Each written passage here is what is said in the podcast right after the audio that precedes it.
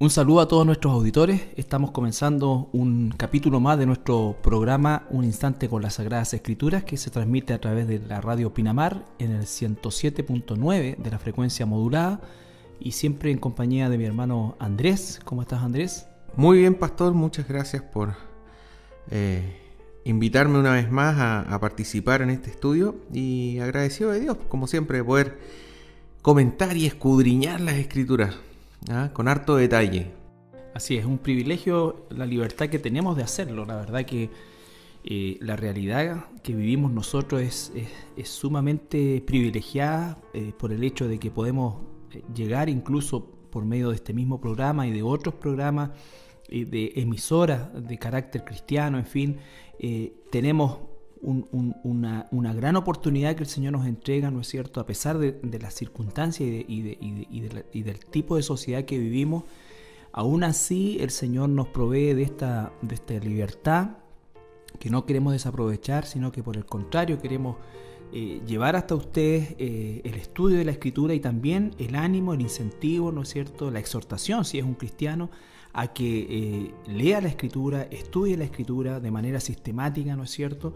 Y que quiera Dios esta sea una oportunidad que usted pueda también eh, profundizar un poquito más su estudio del Evangelio de Mateo, que es lo que hemos estado ya más de un año, ¿no es cierto?, eh, tratando y, y trabajando cada uno de los versículos.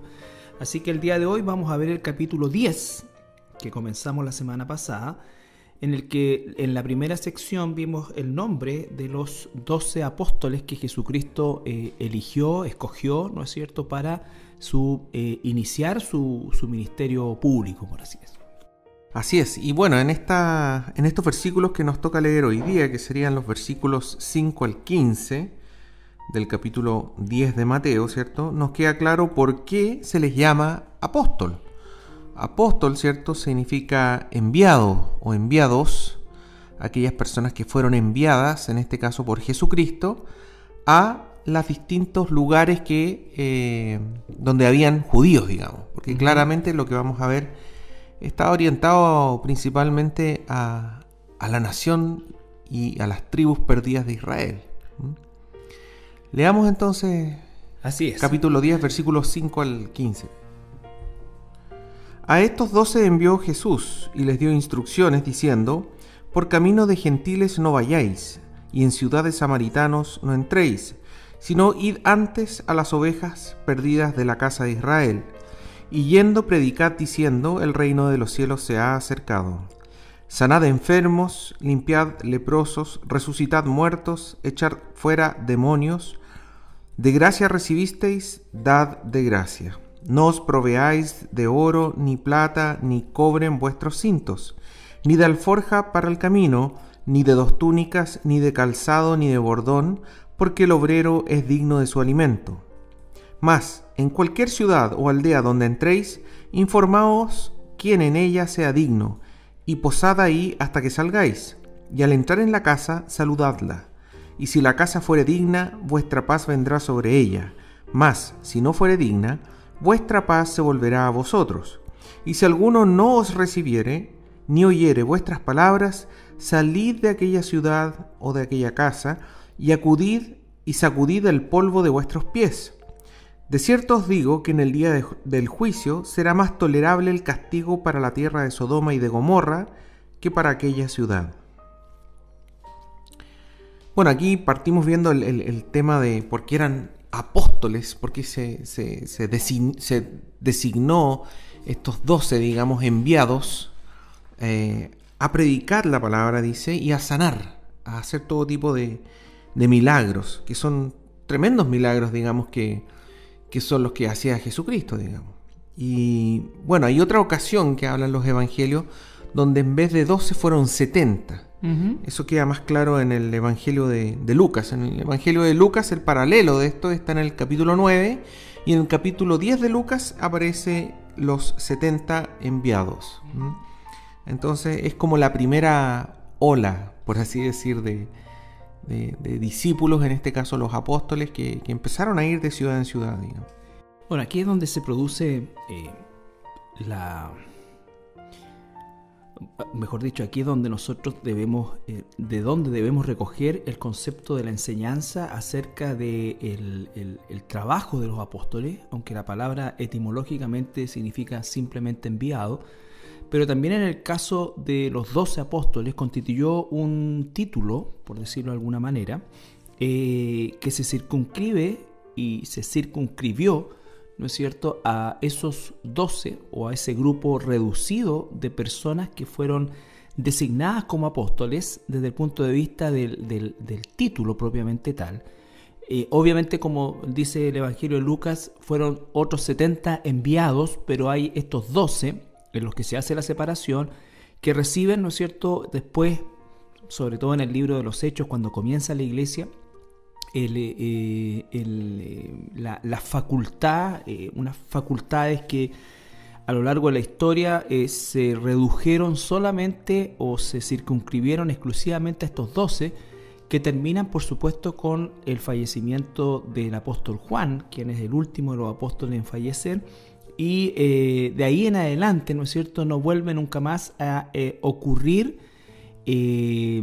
la, la designación y la, y la, y la digamos, la, capacitación directa de Dios a estos a, hombres y además también, ¿no es cierto?, la comisión que se les entrega junto con los poderes que se les delegan, que son exclusivamente de ellos. Y esto un poco a título de lo que ha sucedido en los últimos tiempos, las últimas décadas en el mundo y especialmente en Latinoamérica, eh, porque paradojalmente en, Europa en general, en, la parte europea, eh, no, no, existe, aunque el cristianismo está bastante deprimido, por así decir, en aquellas áreas, pero no existen estos movimientos tan eh, terribles, ¿no es cierto?, que existen aquí en esta parte del mundo, de, de, un, de, una, de repente una explosión de apóstoles y de y de personas que reclaman tener exactamente la misma autoridad de los apóstoles eh, del Nuevo Testamento y además los mismos poderes de los apóstoles del, mismo, del Nuevo Testamento, cosa que es absolutamente falsa, no solamente porque la Biblia circunscribe estos dos, eh, el título, ¿no es cierto?, la comisión y, los poderes eh, delegados, ¿no es cierto?, sino porque además no hay ninguna demostración de algo siquiera semejante a lo que los apóstoles, eh, los únicos apóstoles, ¿no es cierto?, mostraron. Y eso eh, es, eh, desgraciadamente, es necesario nombrarlo porque todos estos movimientos de carácter apostólico son antibíblicos, antibíblicos desde el punto de vista, le vuelvo a repetir, la palabra apóstol, como dijo mi hermano, ¿no es cierto?, básicamente, eh, etimológicamente, perdón, es solamente alguien que es enviado. Pero además del concepto de ser enviado, ¿no es cierto? A estos doce se le otorgó, posteriormente al apóstol Pablo, se le otorgó una, eh, una comisión, más que una comisión, se le delegó poderes absolutamente eh, irrepetibles en el tiempo. Sí, y estas personas que mencionas tú, Carlitos, que, que, se autodenominan apóstol, digamos, obviamente no se están refiriendo a la palabra etimológica. O no, sea, no, no, ellos no dicen yo soy apóstol porque soy enviado. ellos dicen yo soy apóstol como para decir no soy un simple pastor. Exacto. No soy un mero anciano, no soy judío. Ya me quedaron chico cualquier otro entre comillas, título, cosa que en la iglesia cristiana no existen títulos o cargos, sino que existen responsabilidades. Y sus vidas, tal como dices tú, eh, son eh, absolutamente una antítesis de lo que fueron la vida de los apóstoles. O sea, estos hombres eh, se realmente trasquilan el rebaño, se aprovechan de, de los pobres, se aprovechan de la ingenuidad eh, negocian con las personas como con ganancia, para obtener ganancia de, de, ello. Y podemos ver, ¿no es cierto?, que sus vidas son una oda a la opulencia y, a, y, al, derroche de, recursos. Totalmente opuesto, a lo, que, a lo que a lo eh, que fueron los primeros. Lo que leíamos acá en el versículo 8 que dice, de gracia recibisteis, dad, de gracia, es decir, dar de manera de regalo. Y dice que el obrero, el obrero, obrero, obrero, esto está lejos de ser obrero, estos son verdaderos príncipes de, de, de, estas sectas que, que, se llaman iglesia. el obrero es digno de su alimento, o sea, claro, es lo eh, mínimo. Eh, o sea, ni siquiera es sueldo. El obrero es digno de ser sostenido por a quienes le sirve. Pero usa el término obrero en todo el amplio sentido de la palabra. Y esta gente, lejos de servir a, la gente, se sirven de la gente y finalmente, como dice, trasquilan el rebaño. Entonces, eh, no es el tema eh, básicamente enfocarnos eh, el programa en, ellos, porque obviamente constituyen el, el, peor ejemplo de lo, que, de lo que es ser un cristiano verdaderamente y ser enfático en decir que la autoproclamación, ya sea eh, como autoproclamación propiamente tal o como proclamación de parte de una suerte de concilio de otros pastores o de otras cosas a alguien, elevarlo, porque eso es lo que ocurre, tal como decías tú, ¿no es cierto? Es toda la pompa y la jerarquía, casi como una situación eh, que vemos en el catolicismo romano. Y entonces estos hombres se levantan como verdaderos eh, jerarcas dentro de, de, de estas congregaciones, ¿no es cierto? Y la vida de ellos la podemos ver que efectivamente eh, eh, es, es, es, absolutamente contraria, reñida con, los principios bíblicos propiamente tal, y, pero la antítesis absoluta de la vida, la forma de vivir, la forma mm. de, administrar, ¿no es cierto? Lo, la, como la tenían los, los, verdaderos apóstoles de la Biblia. Bueno, es que es importante aclarar ese, ese, punto, Carlitos, como dices tú. Saber de dónde viene el nombre apóstol, a qué se refieren los apóstoles, quiénes fueron los apóstoles y por qué no pueden haber más apóstoles, digamos. ¿ah? Fueron doce, eran, eran, fueron doce nombrados por Jesucristo inicialmente, uno sabemos que, que nunca fue, digamos nunca, nunca fue un, verdadero discípulo de Jesús, ¿cierto? Que es Judas Iscariote. Nunca fue un convertido. Correcto. Y luego el mismo Jesús nombra al apóstol Pablo después de su resurrección. Entonces ahí ya se cierra el apostolado, cierran estos dos enviados, digamos, eh, que partieron, como estábamos leyendo nosotros en el capítulo 10 de Mateo. Ahora, otro, otro aspecto a, a considerar, digamos, que uno debe imaginarse en aquella época lo, el impacto que debe haber tenido estas 12 personas que estaban recorriendo las diferentes ciudades que pertenecían a, la nación de Israel y que estaban haciendo los mismos milagros que había hecho Jesús. Es decir, cada uno de estos eh, milagros que nosotros encontramos, encontramos tan maravillosos, digamos, multiplicado por 12. O sea, realmente debe haber tenido un impacto pero fuertísimo a nivel de todo el país tener estas personas que día y noche iban caminando de ciudad en ciudad haciendo milagros uno tras otro, digamos. Y cuya, cuyo principal mensaje, que, es el que nosotros estamos viendo, ¿cierto? Eh, es, un, es un llamado a arrepentirse una vez más, que es lo principal del Evangelio, ¿cierto? Porque el reino de los cielos se ha acercado.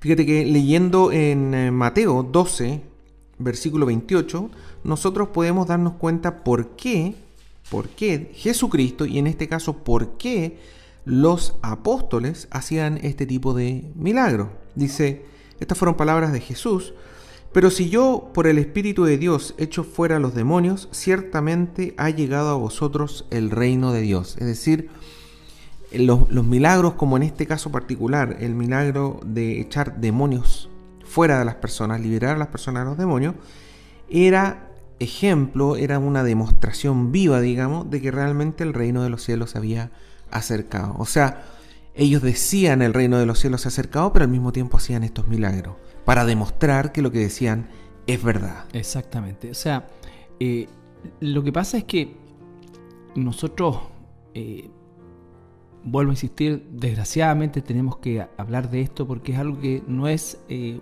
son, no son hechos aislados y son una tendencia que marca pautas en el, en el entre comillas, voy a decir, el cristianismo actual. Ahora, todo este movimiento apostólico falso, ¿no es cierto?, eh, se gesta hace no más de tres décadas atrás, ¿no es cierto?, eh, en los Estados Unidos, específicamente en, en, en Canadá, eh, y, se fue proyectando rápidamente eh, con, la efervescencia que implica el hecho de tener toda esta especie, ¿no es cierto?, de, de, matriz eh, que se fue aplicando a todas las, mega iglesias y que fueron construyendo verdaderos imperios económicos en relación a, lo que es el, concepto y va absolutamente asociado al concepto y a la, a la famosa doctrina de la prosperidad que, estos apóstoles, todos ellos, son absolutamente eh, predicadores de este tipo de doctrina. Entonces, eh, no es algo siquiera que tenga algún registro en, la rica historia que tiene la iglesia a lo largo de dos mil años. Es algo que nunca se vio antes. No hay eh, denominaciones de apóstoles ni conocimiento de apóstoles a lo largo de todos los siglos de, una cantidad industrial de mártires, eh, de, un crecimiento gigante de la iglesia, sobre todo en, Europa, ¿no es cierto?, donde después va a los Estados Unidos o a Norteamérica, eh, no hay ningún registro que haga alusión justamente a algún tipo de eh, persona que se autodenominara o fuera denominada propiamente tal como un apóstol eh, a la forma o a la manera de lo que fueron los doce apóstoles bíblicos. Entonces es realmente una, una situación herética de la cual tenemos que estar siempre alerta porque la tendencia, ¿no es cierto?, es a, rápidamente abrazar estos tipos de enseñanza y también son cosas que crecen eh, numéricamente hablando, ¿no es cierto?, eh, y, con mucha rapidez y eso es justamente porque se basa en, la, en la enseñanza de la prosperidad y con promesas que nunca se llegan a cumplir. Es que son están las dos cosas relacionadas. O sea, por un lado, este pastor que ahora ya dice que no es pastor, sino que es apóstol, ¿ah? para engrandecerse a sí mismo.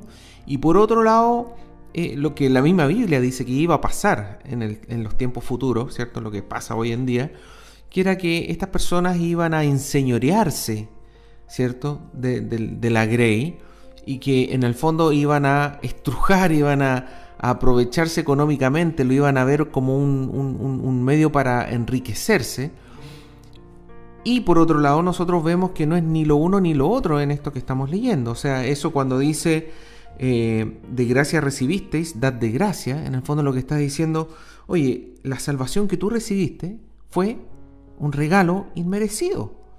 Por lo mismo, ustedes cuando den espiritualmente el mensaje del Señor, no cobren. Ustedes también tienen que entregarlo de manera gratuita. Exactamente, el principio bíblico es eh, eh, que, y que se aplicó eh, a partir de, los, de las epístolas paulinas, ¿no es cierto?, que nos enseñan tanto acerca de la doctrina, o ahí está inserta la doctrina, es el sostenimiento de la iglesia de quienes eran sus pastores pero, eh, pero nunca jamás un pastor eh, cobraba o tenía una tarifa. Es que, de verdad, yo, yo estuve dándole vueltas a esto, yo me imaginaba así, entrar a una iglesia y que hubiera un listado de precios, ¿ya? El sermón vale 10 UF, eh, por usted podríamos hacer 5 UF, le dejamos el estudio. Si quiere una oración, anótese acá y vale una UF la oración, etcétera, digamos. O sea, y, bueno, y que es algo que está desgraciadamente, o sea, no solamente hay algunas iglesias, entre comillas, iglesias cristianas, digamos, que... Esto del catolicismo romano te cobra por, todas las cosas. Que Pero hay otras religiones que también hacen ese tipo de, hacen ese tipo de, cosas, digamos. Sí. ¿Ah? Hacen cobros por cierto tipo de servicios, por cierto de, tipo de, de, trabajo. Me acuerdo que la otra vez estaba viendo, cuando estábamos estudiando el tema del, del aborto, eh, hay unos famosos budas de agua, que, le llaman, digamos, que es que para aquellas mujeres que han tenido un aborto, si ellos quieren orar, digamos, por su, por su feto que, interrumpieron, que asesinaron en el fondo, como las mujeres también obviamente tienen un, impacto psicológico, eh, estas iglesias budistas eh, permiten que tú les pagues por un Buda de agua, digamos, y eso te, colocan dentro de su templo un Buda chiquitito, te fijas tú, para que eh, el feto no, no, tenga un, sufrimiento espiritual, por así decirlo. Entonces, hay, hay listados de tarifas, eh, yo le digo, porque en el caso del budismo hay mucha gente que lo ve como una alternativa tan sana, tan bonita, pero no saben el teje-maneje que hay detrás. Al final de todo es, corrupción, es plata. Y bueno, eh, eh, a, nosotros nos ha pasado, pues nosotros hemos hecho actividades, bueno, como iglesia por supuesto nos ha, atacado, nos ha tocado eh, realizar ceremonias matrimoniales, ceremonias fúnebres, en fin, distintos tipos de ceremonias. Y, la pregunta siempre es muchas veces, no, no, no muchas veces, siempre, de las personas es eh, cuánto va a costar eso. Y gracias a Dios, digamos, hemos podido hacerlo siempre y vamos a seguir haciéndolo siempre, eh, como dice acá, eh, que damos de gracia lo que hemos recibido de, gracia. No está hablando aquí específicamente de las ceremonias en cuestión, pero de todo lo que tiene que ver, por así decir, con el quehacer como iglesia. Con el quehacer espiritual. con el quehacer espiritual. Entonces... no puede haber un cobro. Otra cosa y eso es lo que también Jesús nos enseña. Él nunca aparece cobrando por nada. Sin embargo, él recibía ayuda, alimento, eh, dinero también eh, y hospedaje. O sea, él no, no, no se ve rechazando ese tipo de cosas, pero todo era voluntario. O sea, necesariamente era todo voluntario, por así decir. La palabra ofrenda, que es la que aparece después en el Nuevo Testamento, representa un poco eso. Es algo voluntario. ¿Por qué? Porque tiene que ser un dador alegre. Exacto, tiene que haber una, convicción personal, espiritual. Eh, y una gratitud hacia lo que se está entregando por, por sobre lo que es eh, una tarifa en este caso. Pero eh, pero ¿sabes lo que pasa, Carlitos? Que, de repente esto que aparece acá, e, e, este, esta, esta ordenanza ¿ah? que debemos dar, de, la misma manera que recibimos debemos dar, eh, exige de parte de, la persona que está a cargo de llevar una iglesia, a cargo de llevar un ministerio, exige fe. Porque en el fondo lo que te está diciendo es que el Señor te va a proveer de distintas formas. ¿Te fijas? Entonces, ese es el tema. Cuando la inseguridad entra en nuestras vidas, claro que sí, vamos a tener todas las ganas de tener y cobrar una cantidad fija mensual, te fijas tú, y, exigir un porcentaje de acá o de esto otro, o tener un listado de tarifas. ¿Por qué? Porque así yo voy a estar tranquilo de que, de que no, no me va a faltar. Ni...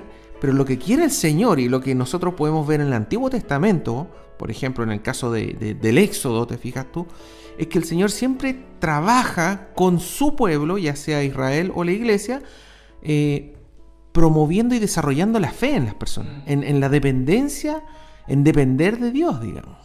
Entonces, ya sea, por ejemplo, en el caso del maná, que se lo entregaba diariamente en el desierto, la gente dependía de Dios, de ese pan todos los días, ya, ya no dependía de su propio trabajo, de sus propias manos. Eh, o cuando, por ejemplo, el, eh, ejército de, Egipto venía detrás del pueblo de Israel y Dios se ponía en el medio. Bueno, ahí tú tienes una dependencia de Dios, digamos. Entonces, ese trabajo que pasó en el Antiguo Testamento sigue pasando hoy en día con cada uno de nosotros. Así es. Vamos a ir a una pausa musical y continuamos con nuestro programa. Bien, continuamos con con el capítulo 10 del Evangelio de Mateo.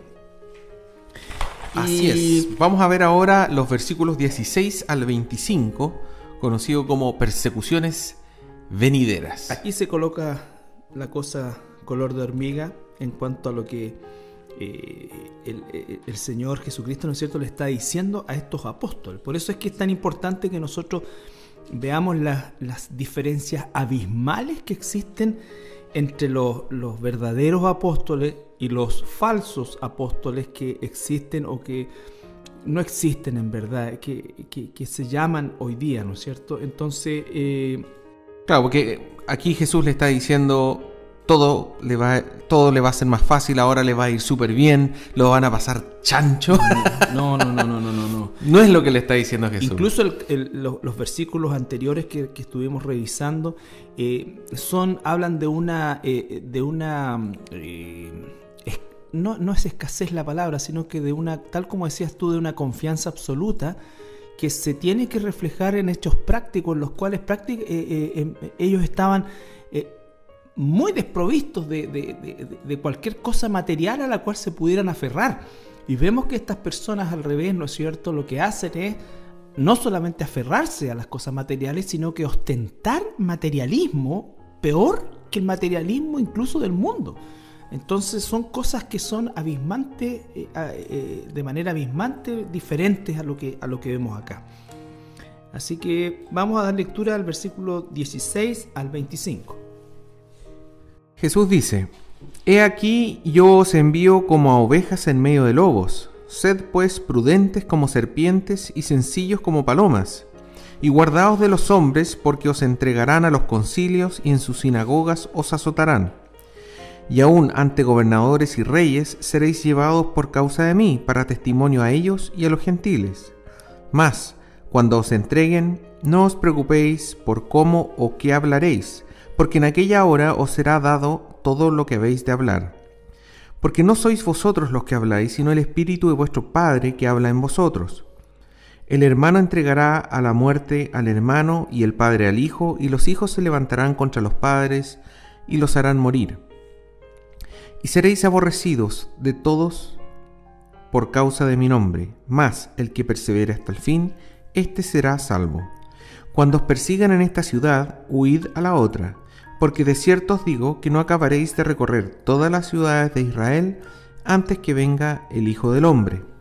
El discípulo no es más que su maestro, ni el siervo más que su señor.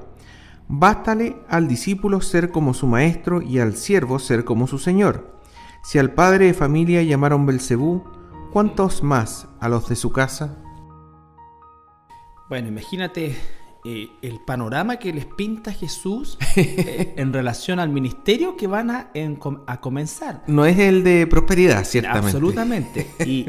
Y, en ese contexto, ¿no es cierto? Mm. Eh, es que lo, les da también estos, estos poderes, les delega estos poderes para, poder realizar, ¿no es cierto?, el ministerio que iban a llevar adelante.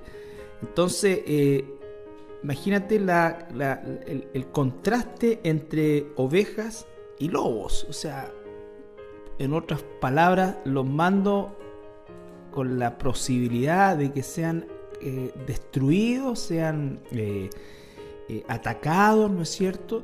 Y en medio de lobos, en medio, de, lobos. Sí, interesante porque lo que nosotros empezamos a leer en Mateo 9, 35, 36, cuando Mies decía... La mies es mucha. Exactamente, y, dice que tuvo compasión de las personas porque estaban desamparadas y dispersas como ovejas que no tienen pastor.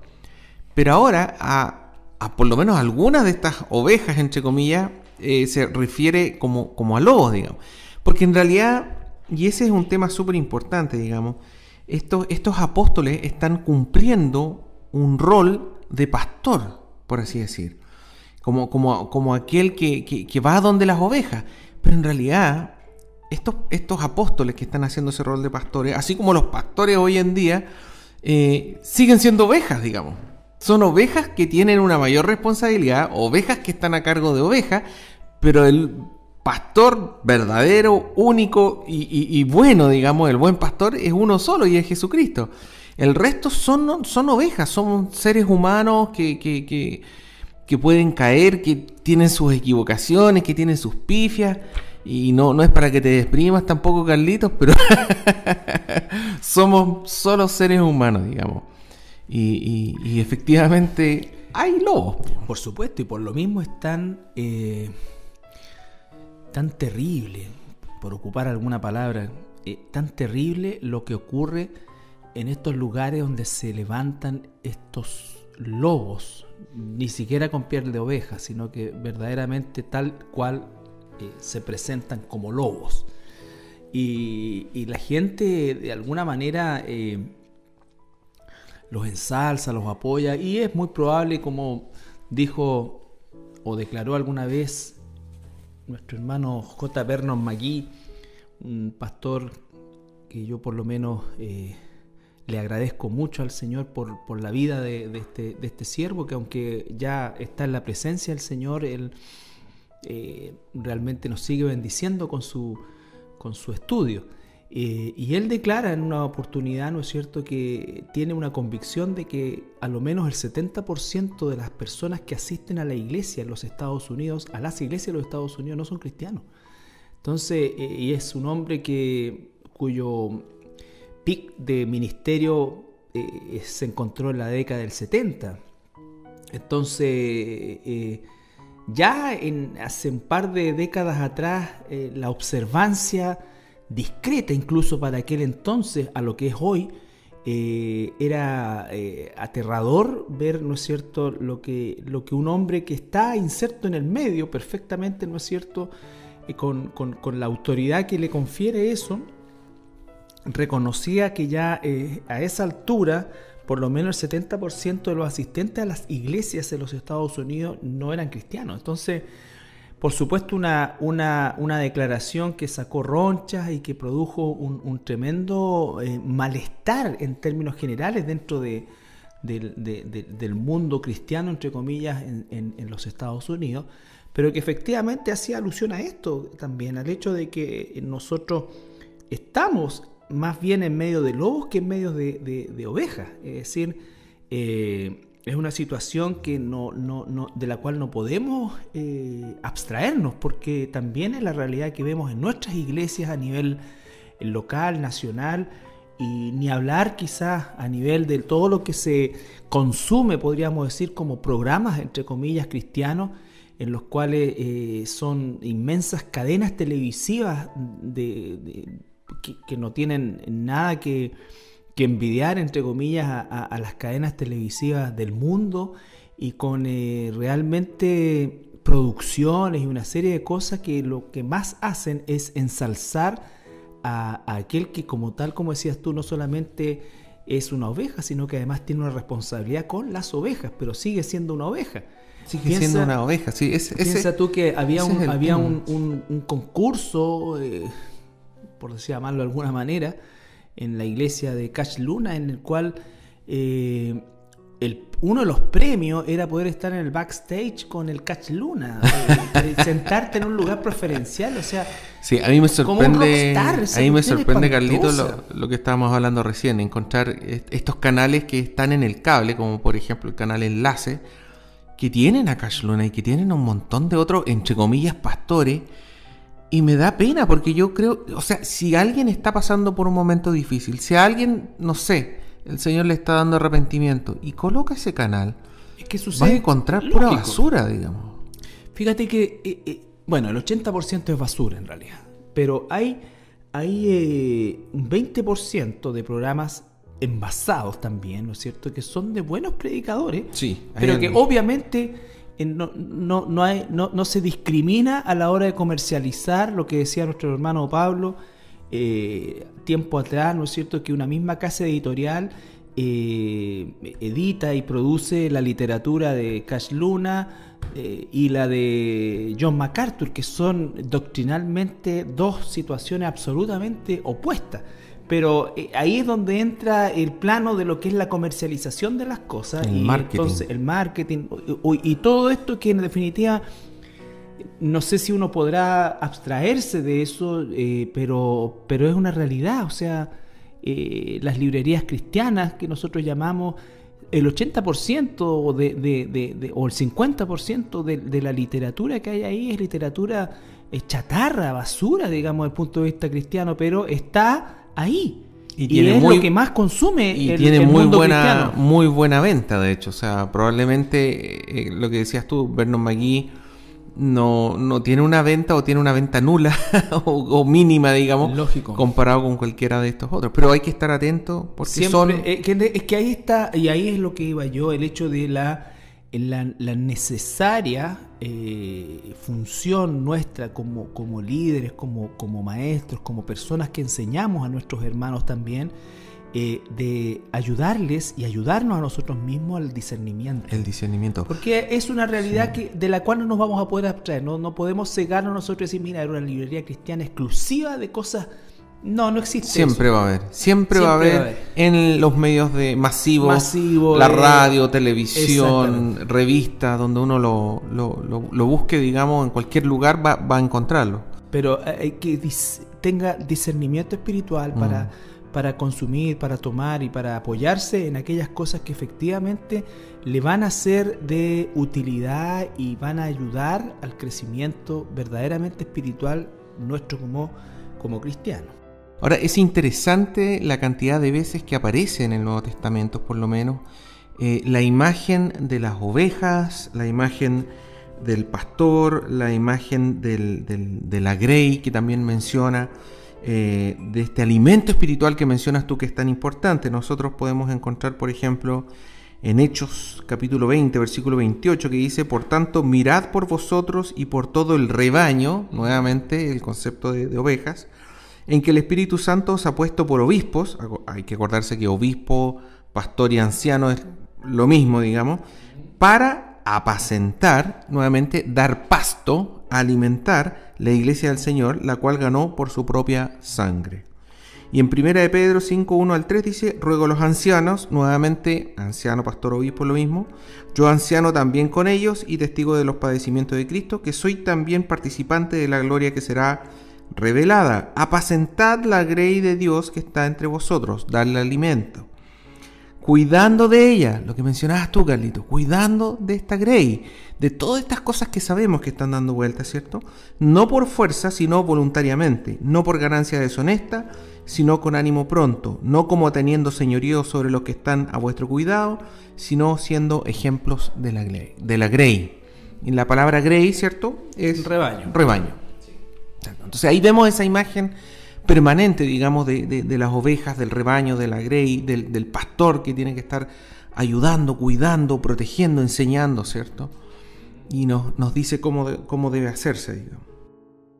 Fíjate que lo que relata en estos pasajes del 16 al 25 que estamos analizando, habla de situaciones que son eh, francamente eh, terribles, pero también dolorosas, porque dice, el hermano entregará muerte al hermano, el padre al hijo, es decir, que el, el cisma que provoca el Evangelio es, eh, es total y es absolutamente radical. Entonces habla de que efectivamente las relaciones interpersonales se van a ver afectadas y especialmente aquellas que tienen que ver eh, con, nuestras relaciones familiares y todos los que estamos en el camino al Señor por misericordia de Él. Eh, podemos dar testimonio de que cual más, cual menos hemos tenido esa, esa resistencia, ¿no es cierto? Y, nosotros mismos podemos dar fe de que hemos hemos tenido que, luchar eh, para, que nuestras emociones, nuestros sentimientos, nuestros arraigos eh, queden por bajo lo que es la voluntad de Dios y la fidelidad a Dios. Eh, entonces es muy lejos, muy lejos, es infinitamente lejos de lo que se ve hoy día y más bien hoy día el deseo de estar bien con la gente y de no perder nada, ¿no es cierto? Y de disfrazar todas las cosas que Dios hace en nosotros eh, como algo solamente basado en la felicidad, en el bienestar, en, la aceptación por aceptar, ¿no es cierto? Y todo eso es sinónimo, entre comillas, para este movimiento de amor. Eh, un, movimiento que, nunca jamás va a enseñar sobre la ira de Dios, sobre el juicio de Dios, sobre todo lo que en definitiva nos impulsa al, al temor de Dios, a la reverencia a Dios sino que todo queda en el plano de, lo sentimental, de lo emocional, ¿no es cierto? De lo práctico. Yo pienso, yo creo, yo opino. Exacto. Claro. Y en el fondo es como que, bueno, respeta la opinión de uno y así nosotros respetamos la tuya. Y en el fondo mm. es toda este, esta suerte de consensos para mantener la fiesta en paz, por decirlo de alguna manera, y, no, y no verse involucrado en, situaciones familiares. Eh, que son las que se describen acá, o sea. Pero como dices tú, Carlito, ¿ah? cuando uno recibe al Señor por primera vez y, está en su camino, está escudriñando, em, la gente que no es tan cercana siempre a uno le dice básicamente lo mismo, qué bien por ti, me alegro por ti, dice. ¿ah? Pero son los de tu casa, tus padres, tus hijos, tu esposa, digamos, los que realmente se te acercan y te dicen, oye, pero tú estás metiendo en un en una secta, mm. te lavaron el cerebro, que son, es como lo clásico. realmente, o sea, pero claro, esa es la gente que es realmente cercana a ti, la que realmente se preocupa de, uno, digamos, va a tener esa reacción. Y aquí nos está hablando de cosas aún más extremas. Ahora es interesante ver que algunos de los versículos que aparecen en el capítulo 10 eh, también aparecen luego en Mateo 24, 9, donde dice, entonces os entregarán a tribulación y os matarán y seráis aborrecidos de toda la gente por causa de mi nombre. O en Lucas 21, 12 al 13, Dice, pero antes de todas estas cosas os echarán manos y os perseguirán y os entregarán a las sinagogas y a las cárceles y seréis llevados ante reyes y ante gobernadores por causa de mi nombre y esto os será ocasión para dar testimonio.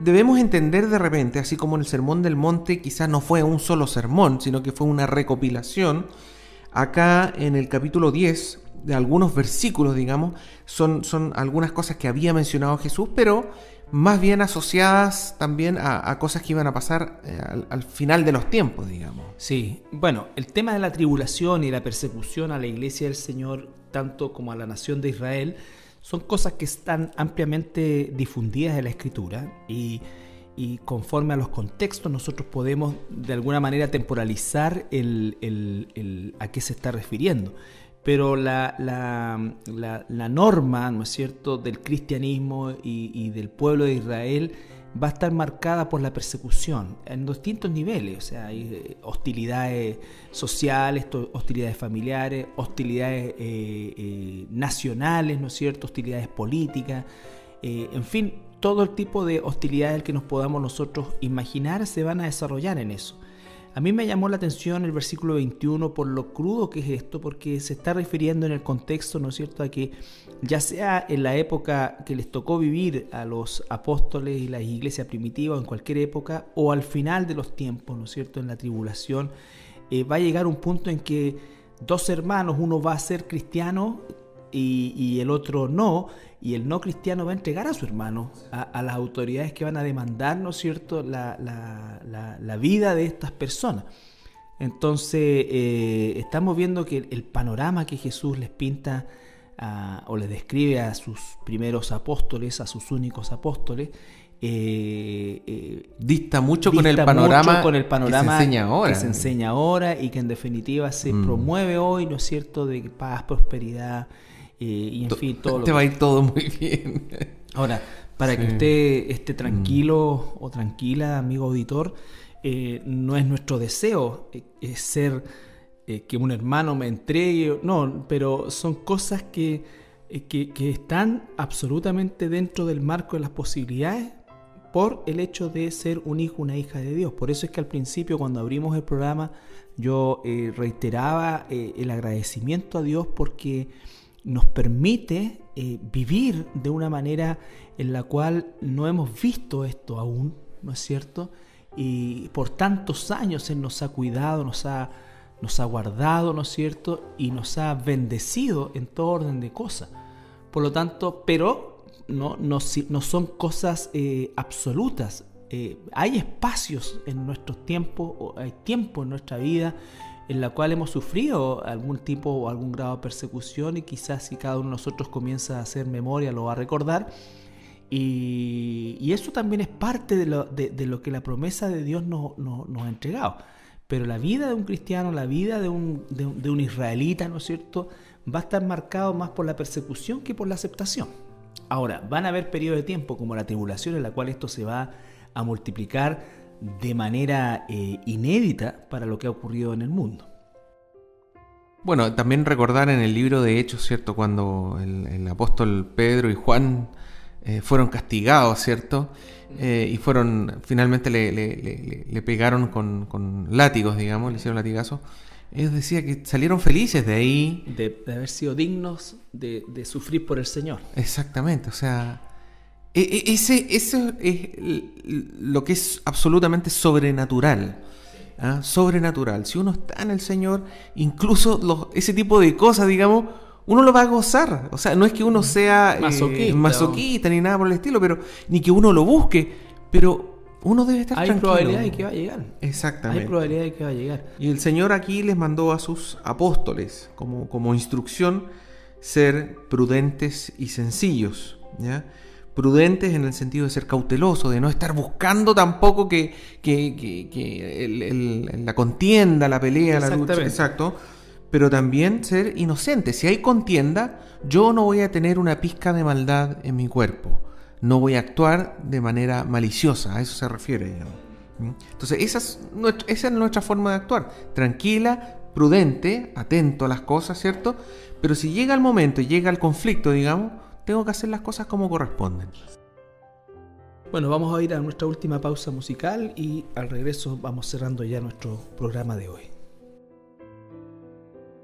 Bien, llegamos ya al término de nuestro programa y queremos darles como siempre las gracias por, su sintonía, invitarlos como le comentamos con mi hermano siempre a, poder eh, escudriñar la escritura, a poder ciertamente prestar atención a lo que está aprendiendo y si usted no es una persona que, es cristiana, le animamos a que usted busque al Señor en arrepentimiento para que Él le conceda ese arrepentimiento, ¿no es cierto? Y, le, dé la, la, gracia de convertirse en, su hijo, su hija.